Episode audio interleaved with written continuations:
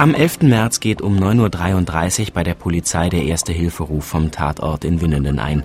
Kurz danach laufen die ersten Agenturmeldungen über den Ticker.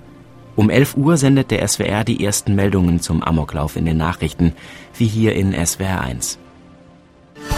Winnenden. An der Alberville-Realschule in Winnenden im Rems-Murr-Kreis hat es am Vormittag einen Amoklauf gegeben. SWR1-Reporterin Sarah Klumps. Der Amokläufer soll zwei Menschen getötet und mehrere verletzt haben. Das sagte Klaus Hinderer von der Polizeidirektion Weiblingen, dem Südwestrundfunk.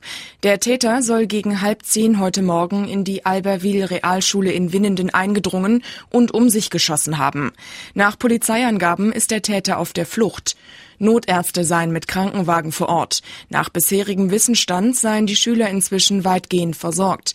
Die größte Hysterie habe sich gelegt. In der Schule sollen sich zum Tatzeitpunkt rund 1000 Schüler befunden haben. Die Polizei fahndet mit Hubschraubern, Spürhunden und zivilen Streifenpolizisten nach dem Täter. Die Beamten bitten, im Bereich Winnenden keine Anhalter mitzunehmen.